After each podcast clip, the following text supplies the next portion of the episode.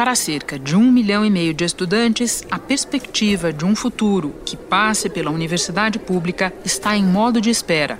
São jovens que aguardam a divulgação, suspensa pela Justiça, dos resultados do sistema de seleção unificada.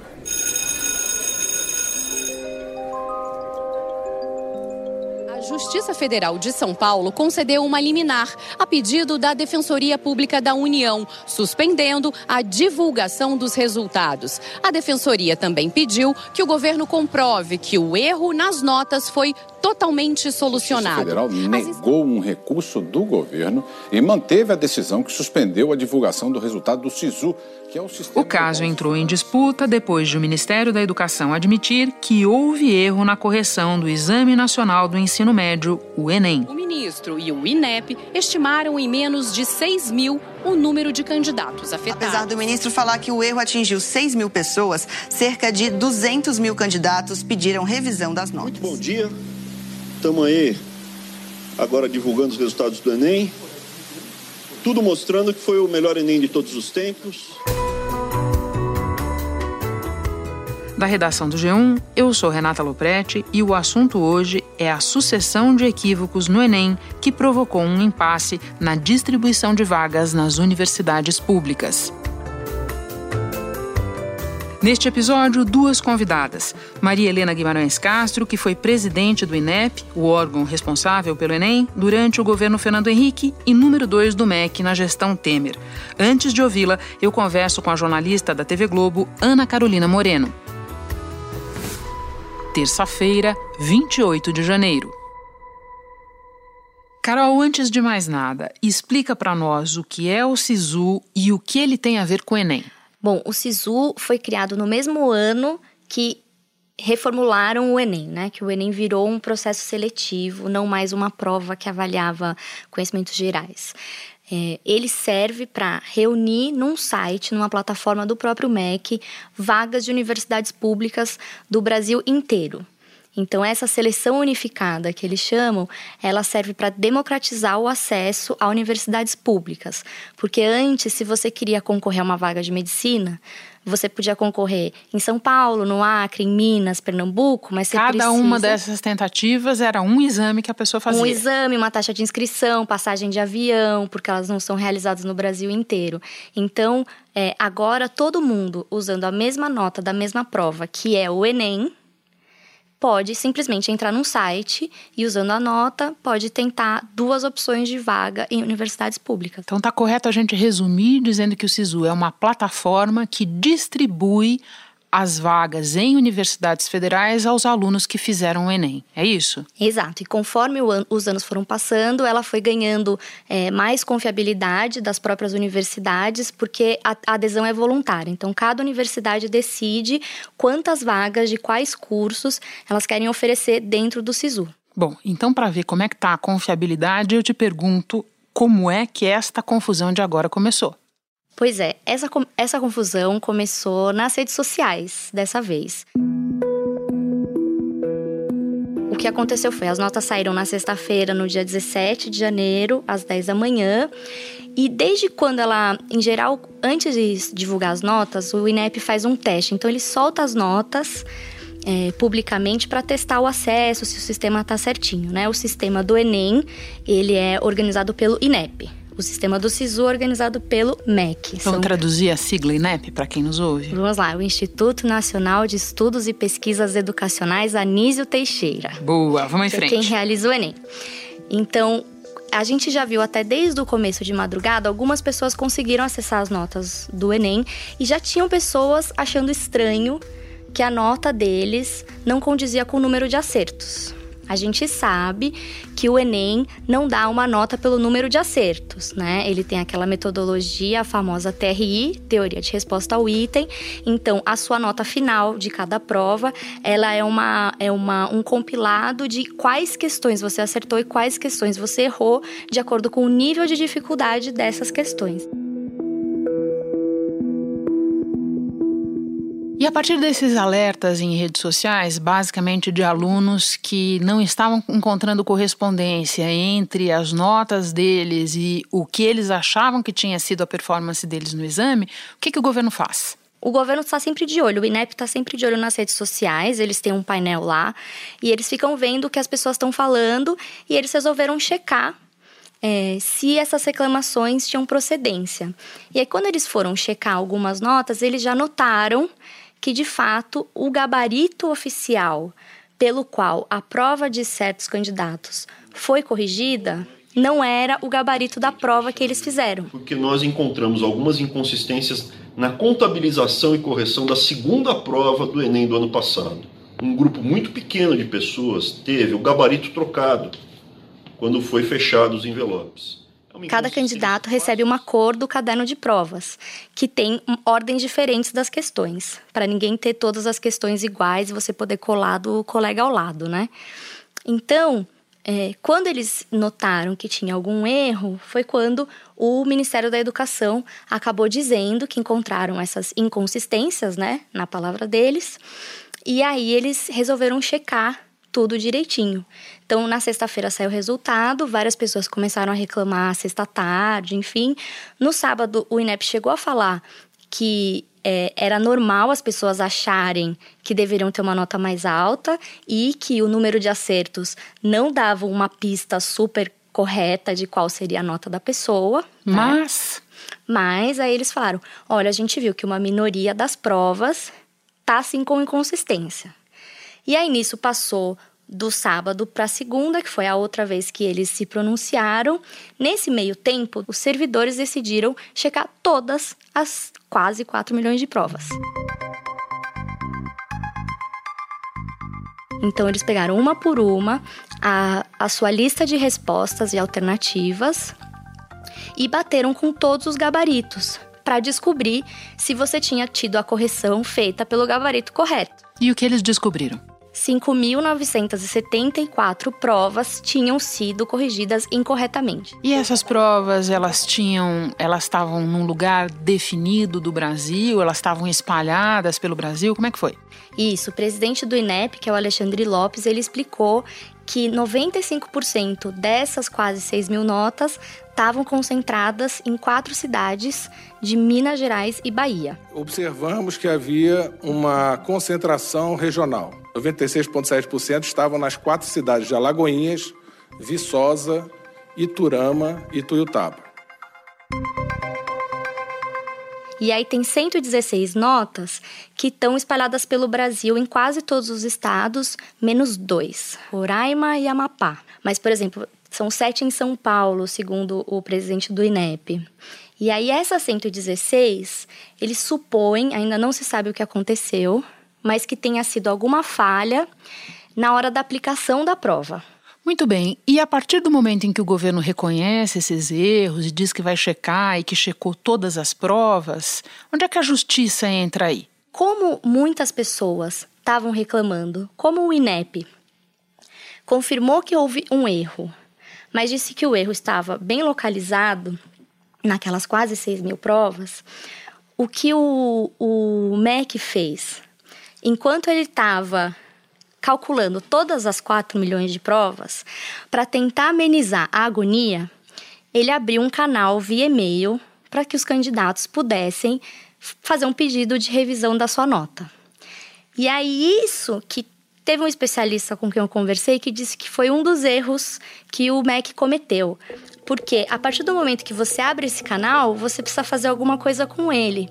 Mas o canal foi aberto no domingo, depois eles falaram: a gente vai receber pedido de revisão até tal hora da segunda-feira ou seja, muito em cima da hora. Os candidatos puderam mandar as reclamações por e-mail até às 10 da manhã. O aviso foi publicado em uma rede social do INEP. Foi um canal aberto para receber as informações diretamente dos estudantes. e não precisava, porque todas as provas estavam sendo revisadas independentemente de se a pessoa pediu ou não. Essa foi a grande questão. Só que aí você tem muitas pessoas que mandaram e-mails. Segundo os autos da justiça, foram 100.249 pessoas individuais que mandaram 172 mil e-mails. E essas pessoas têm uma materialidade para recorrer. Exato. E a própria justiça, na decisão do domingo, é, que suspendeu o resultado, ela falou: você não pode abrir esse canal e não dar nenhum retorno, né? A gente tem um candidato que tirou nota mil na redação e na hora mesmo que ele recebeu o resultado, ele achou estranhas as outras notas dele, que tem algumas perto de 700, tem uma abaixo de 600. Falei com ele e ele respondeu que mandou o e-mail, não teve nenhuma resposta até hoje. E nós estamos conversando no final da tarde da segunda-feira, 27 de janeiro.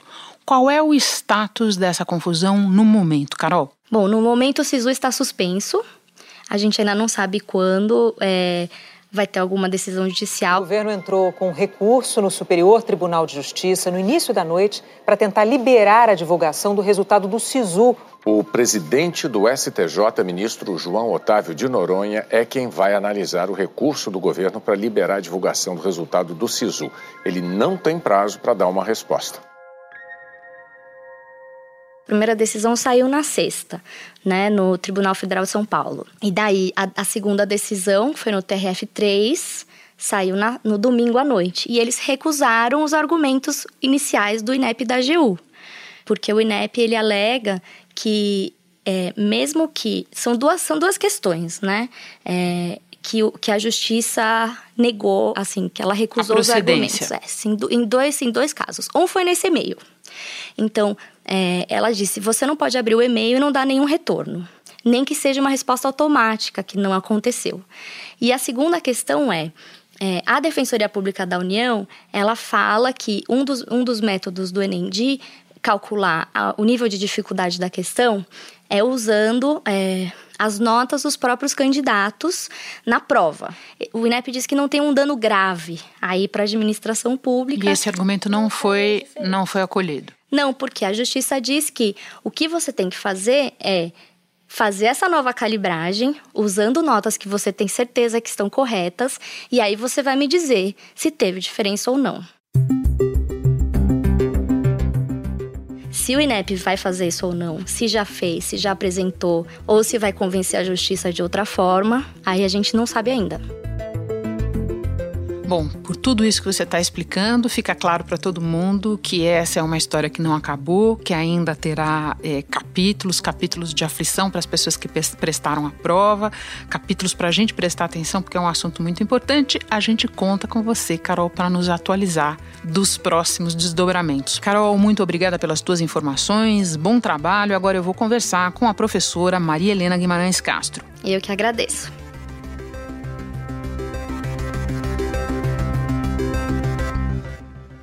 Maria Helena, em que momento surge o SISU e qual é a importância dele hoje para o ensino superior?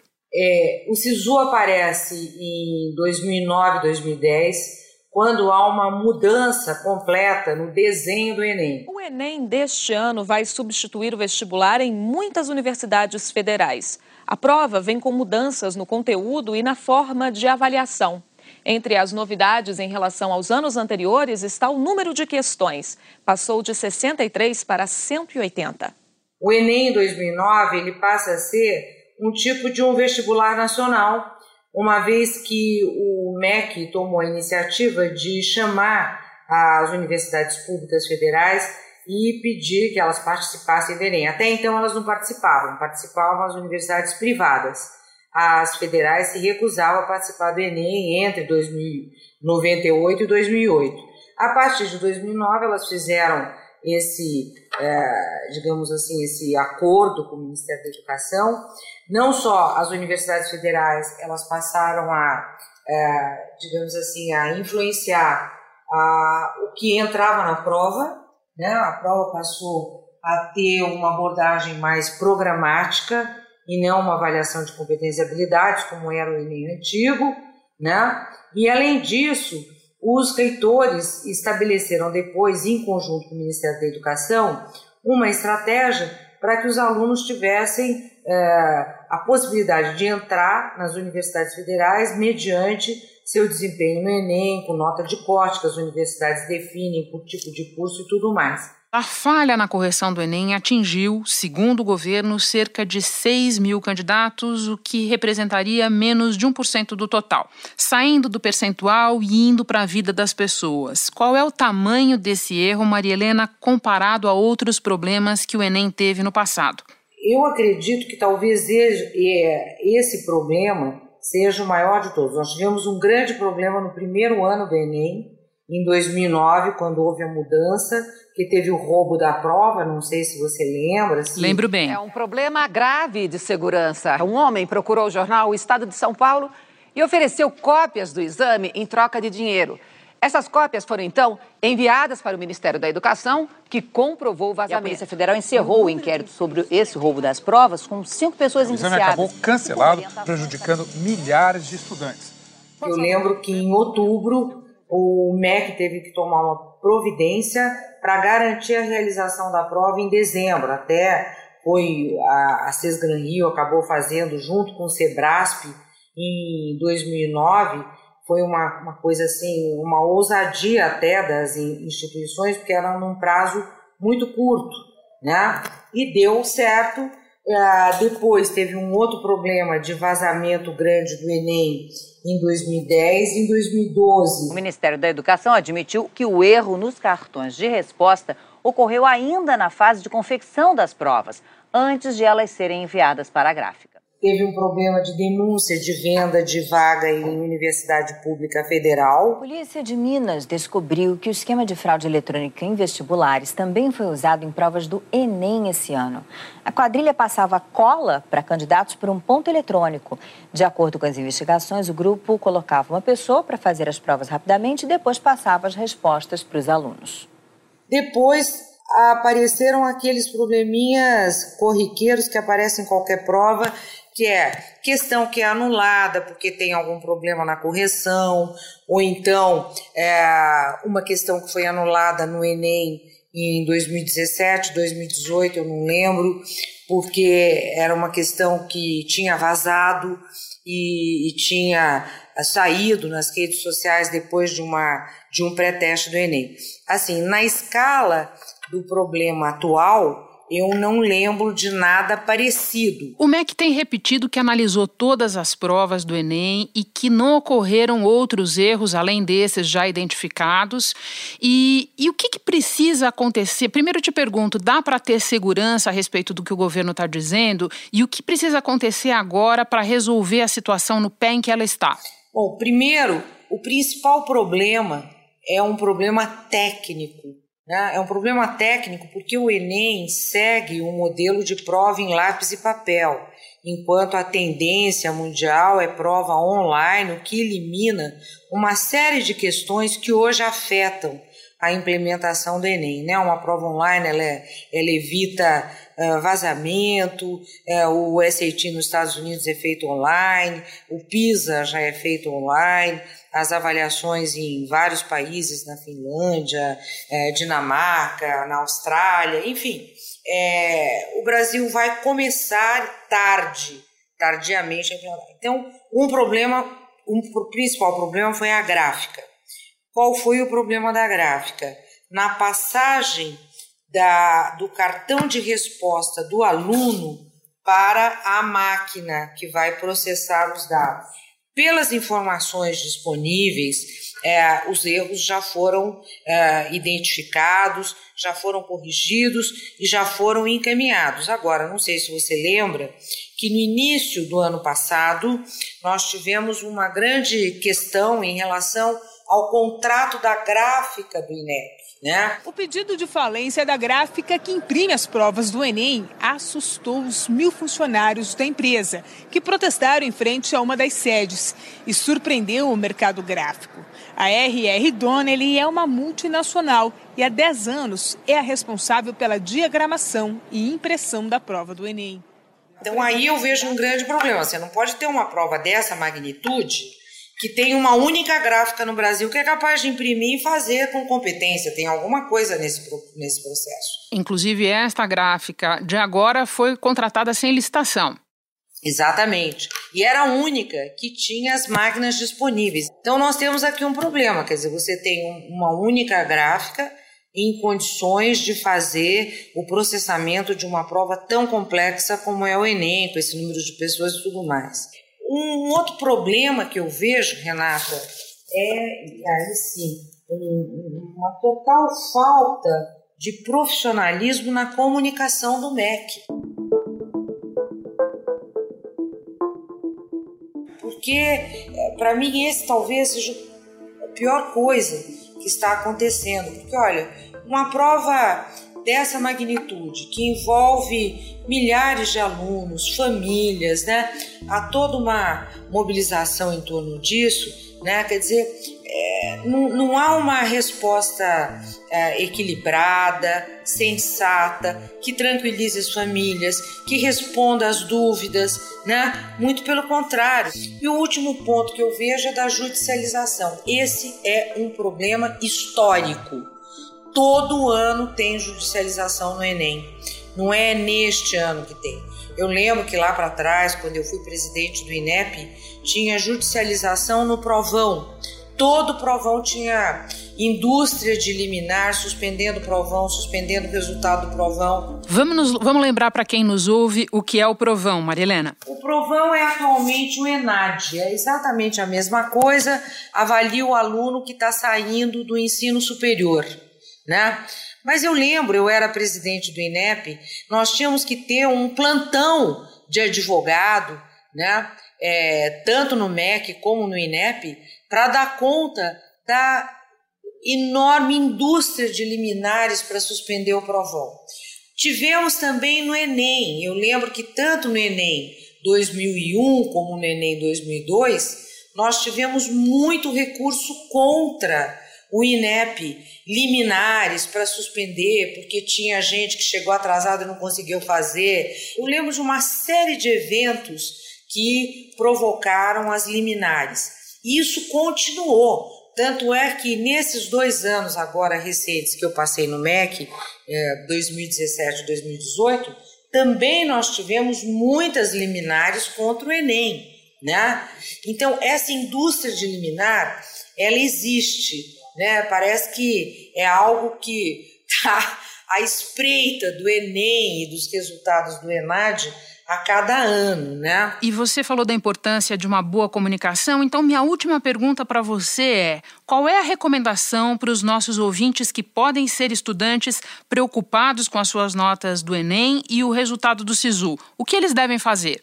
Olha, a primeira coisa eu acredito que devem esperar, porque até o final da semana o MEC garante que vai divulgar os resultados do SISU.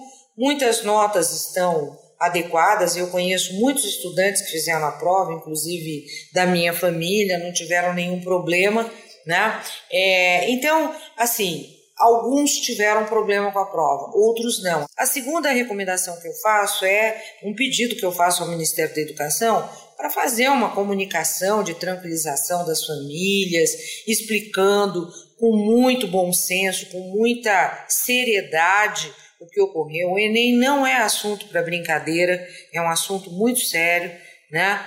E a terceira recomendação que eu faço é que haja uma mobilização no MEC e na sociedade para nós evoluirmos em relação ao Enem. O Enem ficou para trás. Nós temos que partir para um Enem digital, nós temos que descentralizar a oferta das provas, como é na maioria dos países, quer dizer, você credencia as entidades que vão, vão uh, ofertar, né?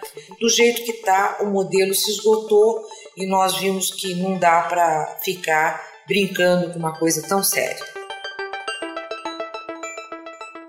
Maria Helena, muito obrigada por ter atendido o assunto. Nós sabemos que você está em Brasília, na correria, para participar de uma reunião do Conselho Nacional de Educação. Bom trabalho para você aí. Muito obrigada, Renata. Muito obrigada pela oportunidade de explicar. Obrigada, um abraço a todos. Eu fico por aqui. Até o próximo assunto.